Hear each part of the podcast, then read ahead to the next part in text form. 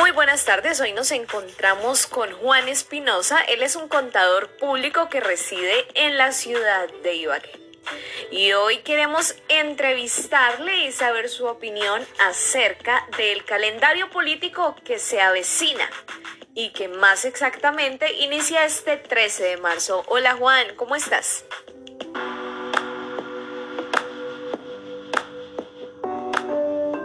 Bueno, Juan, y después de este corto saludo, quiero preguntarte si tú tienes conocimiento acerca de cuáles son las elecciones que se estarán llevando este 13 de marzo y qué cambios, por supuesto, traerá a nuestro país.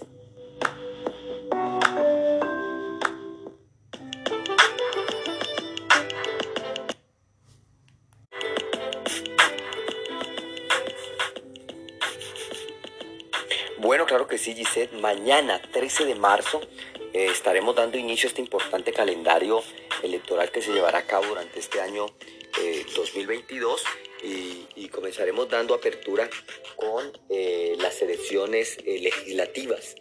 más exactamente estaremos eligiendo el día de mañana nuestros próximos representantes a la Cámara y nuestros próximos senadores. también, por supuesto, se estarán llevando a cabo eh, las consultas interpartidistas. En este caso se estarán presentando tres coaliciones muy importantes de partidos y en este caso es el equipo por Colombia, eh, Centro Esperanza y el Pacto Histórico. Estas eh, tres consultas se estarán llevando de manera conjunta, de manera paralela con las elecciones legislativas.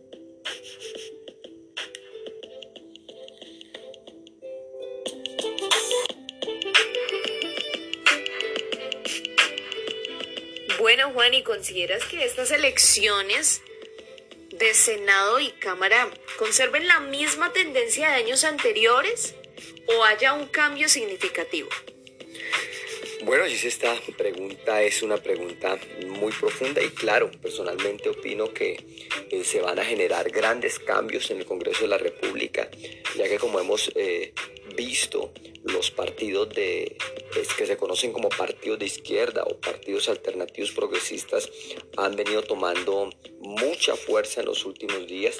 Por lo tanto, opino que el próximo Congreso de la República eh, tendrá un crecimiento muy significativo hacia la izquierda, eh, aumentando una gran cantidad de, curules a favor de estos partidos y por lo tanto los partidos tradicionales que conocemos como partidos de derecha perderán muchas curules y pues desde luego estas se les sumarán a la izquierda. Es decir, concluyendo que podríamos pensar eh, con base a la pregunta que me haces, que el próximo Congreso de la República vamos a tener en sus grandes mayorías eh, partidos de izquierda.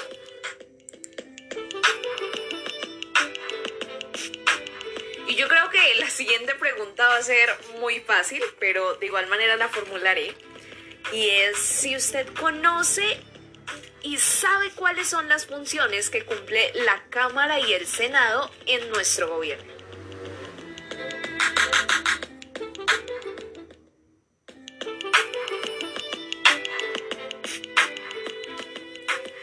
Particularmente pienso que eh, estas elecciones eh, que dan inicio a este calendario electoral de este año 2022 sin duda son las más importantes, ya que el Congreso de la República es el encargado de ejecutar, de legislar, de hacer las leyes que sin duda o traerán un beneficio eh, positivo o por lo tanto negativo para una sociedad. Entonces es allí en ese lugar donde se toman, donde se hacen las leyes, donde se ejecutan las leyes.